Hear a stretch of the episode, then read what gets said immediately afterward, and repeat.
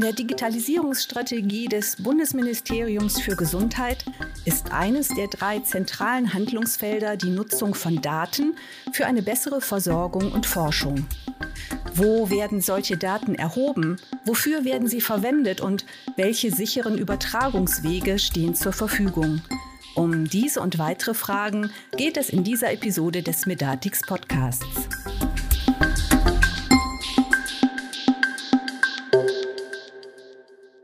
Herzlich willkommen, liebe Hörerinnen und Hörer. Mein Name ist Christiane Irle. Ich bin im Medatix Marketing tätig. In dieser Podcast-Episode spreche ich mit Michael Schober, Leitung Plattform und Geschäftsentwicklung bei Medatix, über die Chancen, die eine Verwendung von Daten aus der niedergelassenen Praxis für die Verbesserung der medizinischen Versorgung in Deutschland bieten kann. Hallo Michael. Hallo Chris. Michael, unsere Hörerinnen und Hörer kennen dich bereits aus früheren Folgen des Medatix Podcasts.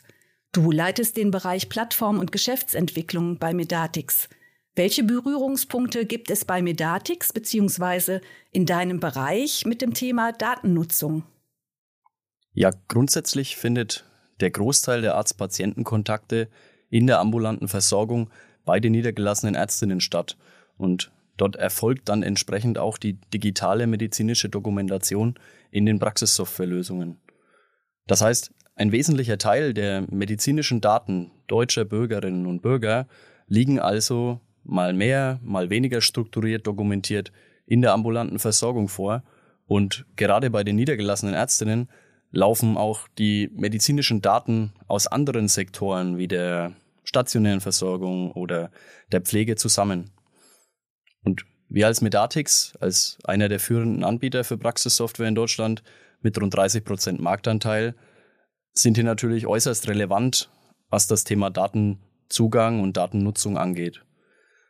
Und zu deiner Frage, was konkret mein Bereich Plattform- und Geschäftsentwicklung damit zu tun hat. Wir tauschen uns dort ja ganz gezielt mit verschiedensten Playern aus dem Gesundheitswesen bezüglich gemeinsamen Projektideen, Kooperationsmöglichkeiten und Co. aus und spüren eben, dass dort das Thema Daten eine immer größere Rolle spielt.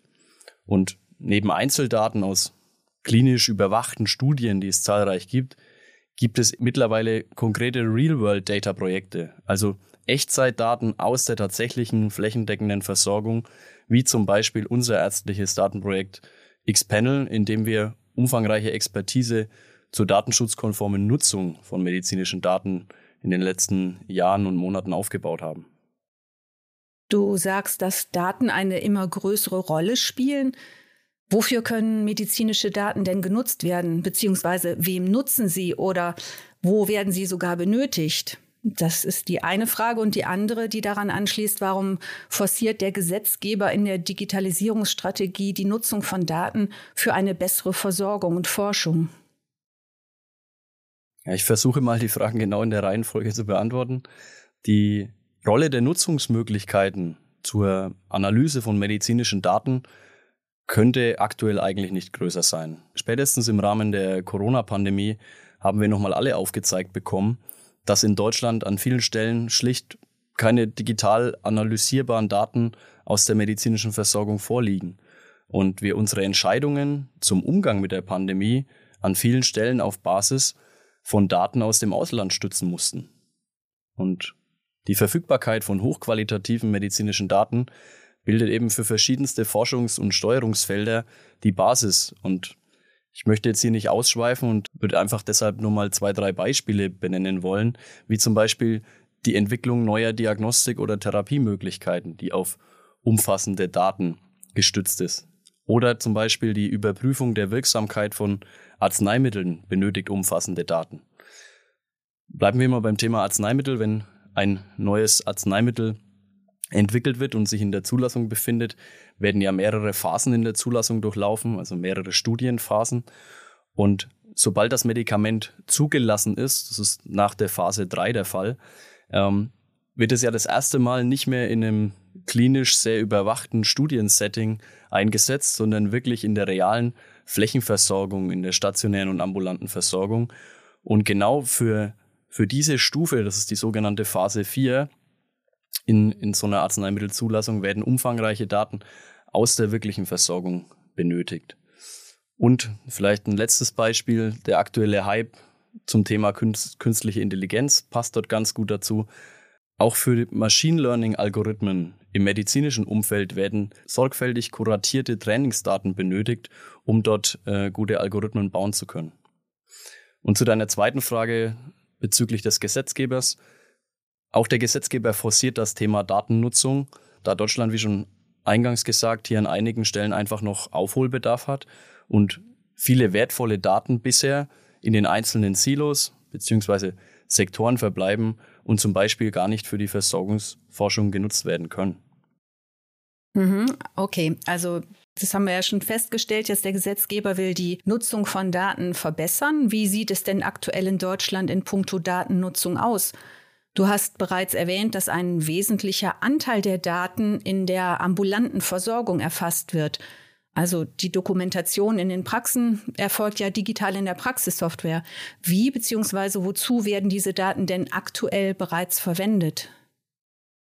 Ja, exakt. Alle Arztpraxen in Deutschland dokumentieren die medizinischen Belange ihrer Patientinnen heute digital.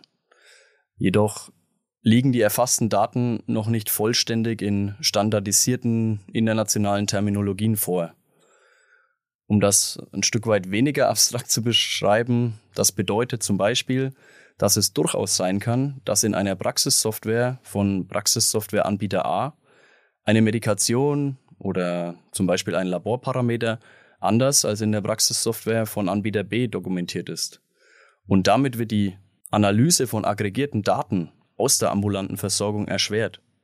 Hinzu kommt, dass bei diesen zusammengeführten Daten ein gemeinsames Pseudonym benötigt wird, um die Patientenreise durch das gesamte Gesundheitssystem überhaupt nachverfolgen zu können. Das heißt, insgesamt Standardisierung und Verknüpfbarkeit bilden eine große Herausforderung beim Thema Datennutzung. Und die vielleicht noch größere Herausforderung liegt in den Bereichen Datenschutz und Datensicherheit. Hier haben wir in Deutschland insofern eine Besonderheit, dass für Datenprojekte ein ganzer Flickenteppich von Regularien gilt, die oft nicht miteinander harmonisiert sind. So interpretiert zum Beispiel jedes Bundesland und die dazugehörigen Landesdatenschutzbehörden die Datenschutzvorgaben aus der DSGVO oder anderen Datenschutzgesetzen unterschiedlich. Hinzu kommen dann noch, je nach Projektpartner, weitere Regularien wie Landesdatenschutzgesetze, wie kirchliche Datenschutzordnungen, die teilweise in Zeiten formuliert wurden, als Big Data, Datenanalyse und Co. noch gar nicht quasi bekannt waren oder überhaupt flächendeckend genutzt wurden. Das heißt, es kann sein, dass ein Datenprojekt, was in Bundesland A als datenschutzkonform gilt und umgesetzt werden kann, in Bundesland B nicht umsetzbar ist. Und viele Institutionen sind aufgrund dieser, ich kann es nicht anders sagen, etwas chaotischen Regulierungslage inzwischen zurückhaltend bei Datenprojekten und machen sicherheitshalber dann lieber gar nichts mit den Datensätzen. Und Forschende müssen dann auf Datensätze aus dem Ausland, wie zum Beispiel aus Israel oder Skandinavien, zurückgreifen. Ja, da stellt sich tatsächlich die Frage, ob die aktuelle Regulierungspraxis gut ausbalanciert ist. Der Gesetzgeber hat ja nun formuliert, dass in Sachen Datenverfügbarkeit bzw. Datennutzung Handlungsbedarf besteht. Und du hast es eben mit den verschiedenen Bundesländern beschrieben. Also gibt es keine deutschlandweite Einigung, aber auch auf europäischer Ebene tut sich was, weil wahrgenommen wird, welche Chancen die Datennutzung bietet. Welche Regulierung ist denn nun notwendig oder wünschenswert und was ist außerhalb von Datenschutz und der Datensicherheit erforderlich, um Daten optimal und nutzenstiftend verwenden zu können? Ja, an der Stelle möchte ich gerne noch vorwegschicken, dass ich weder Jurist noch Datenschutzexperte bin, daher hier keinerlei Anspruch auf, auf Korrektheit, welche die, die besten Maßnahmen für diese großen Fragen darstellen. Ich kann nur meine persönliche Meinung wiedergeben aus den bisherigen Erfahrungen, die wir sammeln konnten. Du hast es genannt, die Europäische Union hat letztes Jahr mit dem Verordnungsentwurf für den European Health Data Space einen Vorstoß gewagt, um die nationalen Gesundheitssysteme der einzelnen Länder durch den sicheren Austausch von Gesundheitsdaten stärker miteinander zu verknüpfen und vor allem auch Patientinnen einen besseren Zugang zu ihren Gesundheitsdaten zu ermöglichen. Durch den Zusammenschluss der in den jeweiligen Ländern erhobenen Gesundheitsdaten sollen dann die Daten für Forschung, für Innovation oder auch für Politikgestaltung nutzbar gemacht werden und damit die Versorgungsqualität in der EU dauerhaft verbessern. Und der EHDS, die Abkürzung für, den, für diesen European Health Data Space, soll schon in 2025 Realität werden, was ja auch gar nicht mehr so lange hin ist. Und richtig, auch in Deutschland wurde in der im März veröffentlichten Digitalisierungsstrategie das Thema Daten als wichtiges Handlungsfeld etabliert oder festgehalten. So soll noch in diesem Jahr ein sogenanntes Gesundheitsdatennutzungsgesetz kommen, das einheitliche Standards und Verfahren und vor allem einen klaren Rahmen für die Nutzung von Gesundheitsdaten bringen soll. Zum Beispiel soll dort die Datenfreigabe der Bürger innerhalb der EPA geregelt werden. Und es soll zukünftig eine federführende Datenschutzaufsicht für bundesweite Forschungsprojekte geben. Das heißt, was wir in der vorhergehenden Fragestellung teilweise kritisiert hatten, wird dort schon versucht zu lösen, da es in Zukunft dann ausreichen wird, dass eine Landesdatenschutzbehörde einem Projekt zustimmt und man kann es eben bundesweit ausrollen.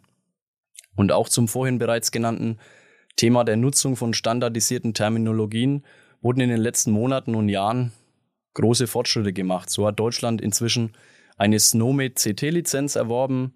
SNOMED ist so etwas wie eine standardisierte Dokumentationssprache für Medizin. Und auch die Kassenärztliche Bundesvereinigung hat die ersten MIOS, also medizinische Informationsobjekte, auf den Weg gebracht, um Daten wie zum Beispiel den digitalen Laborbefund in der ambulanten Versorgung noch stärker zu standardisieren. Und außerhalb dieser ganzen gesetzlichen Herangehensweisen gibt es eben immer mehr Real-World-Data-Projekte, getrieben von verschiedenen Playern aus der Gesundheitsversorgung in Deutschland. Also ich würde mir schon zutrauen zu sagen, dass so eine Art Aufbruchsstimmung zum Thema Datennutzung gerade herrscht. Hast du denn den Eindruck, dass mehr Informationen über Datenschutz und Datensicherheit eine positive Auswirkung auf die Bereitschaft zur Datenverwendung hätte? Welche Unklarheiten müssten denn aus deiner Sicht noch beseitigt werden? Ja, Informationen sind an der Stelle besonders wichtig und eine Unklarheit, auf die man in der Diskussion immer wieder trifft, ist, für welche Gesundheitsdaten eigentlich welche Regelungen gelten. Bei Gesundheitsdaten handelt es sich ja grundsätzlich um personenbezogene Daten, die zudem besonders schützenswert sind, da es eigentlich kaum sensiblere Informationen zu Personen gibt. Und inwiefern diese Daten genutzt werden können, obliegt natürlich der Einwilligung der jeweiligen Person. Im Kontext der Versorgungsforschung wird aber normalerweise mit pseudonymisierten oder anonymisierten Daten gearbeitet und dort gelten wiederum andere Regeln. Bei pseudonymisierten Daten werden die Daten, die eine Person identifizierbar machen, durch Pseudonyme ausgetauscht. Und bei anonymisierten Daten geht man noch einen Schritt weiter und entfernt gänzlich jeglichen Personenbezug und verallgemeinert Daten. Und je nachdem, mit welchen dieser Datenformen ich es zu tun habe, also personenbezogenen Klardaten, pseudonymisierten Daten, anonymisierten Daten, müssen Patientinnen für die Datennutzung entweder proaktiv einwilligen oder es kann auch ausreichen, dass lediglich ein Widerspruchsrecht, also eine Art Opt-out, wie es auch bei der EPA diskutiert wird, vorliegt. Und dieses individuell pro Datenprojekt im Endeffekt zu prüfen, das ist vielleicht eine der wichtigsten Nachrichten an der Stelle. Und grundsätzlich zum Thema Information würden natürlich Kampagnen sowohl bei Bürgern als auch bei Leistungserbringern hilfreich sein, die aufzeigen, welche Fortschritte schon durch Datenanalysen erzielt werden konnten. Und wir sollten uns meines Erachtens noch stärker trauen, positiv und nicht grundsätzlich skeptisch über Datenprojekte zu sprechen. Ja, um da mal direkt anzuknüpfen zum Thema Datenprojekt. Du hast anfangs erwähnt, dass Medatix mit Xpanel eine Möglichkeit für Arztpraxen bietet, anonymisierte Daten für Forschungszwecke zu übermitteln. Wie sind denn hier deine Erfahrungen? Wie hoch ist das Interesse von Arztpraxen, diese Möglichkeit zu nutzen?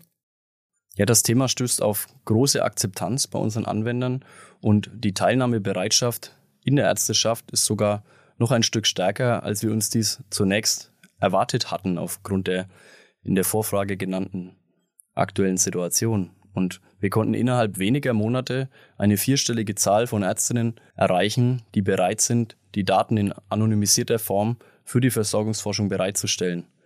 Wir arbeiten bei Xpanel mit der Bundesdruckerei zusammen, die mit ihrem Service dafür sorgt, dass die Daten noch in der Arztpraxis anonymisiert werden, bevor sie weiter übertragen werden. Und mit Xpanel leisten wir einen Teil zum besseren Zugang, um den es ja heute hier geht, zu strukturierten Gesundheitsdaten für die Versorgungsforschung.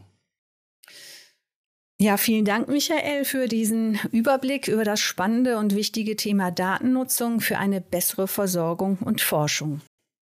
Sehr gerne, Chris. Hat wirklich Spaß gemacht. Ich denke, ein spannendes Thema, das zukünftig eine immer größere Rolle in der Gesundheitsversorgung spielen wird. Und deshalb sind Informationen gerade dazu für Ärztinnen und Ärzte so wichtig. Ja, und Wichtiges und Wissenswertes zum Thema Digitalisierung in der Praxis und auch zum Thema Datenspende für die Forschung finden Sie, liebe Hörerinnen und Hörer, auf dip.medatix.de. Konkrete Informationen zu Xpanel, unserer Lösung zur Datenübermittlung von Medatix, finden Sie auf x-panel.de. So viel für heute aus dem Medatix Podcast. Wir freuen uns, wenn Sie unseren Podcast auf der Plattform Ihrer Wahl abonnieren und bei der nächsten Folge wieder dabei sind. Bis dahin, tschüss und auf Wiederhören. Ich wünsche Ihnen eine gute Zeit.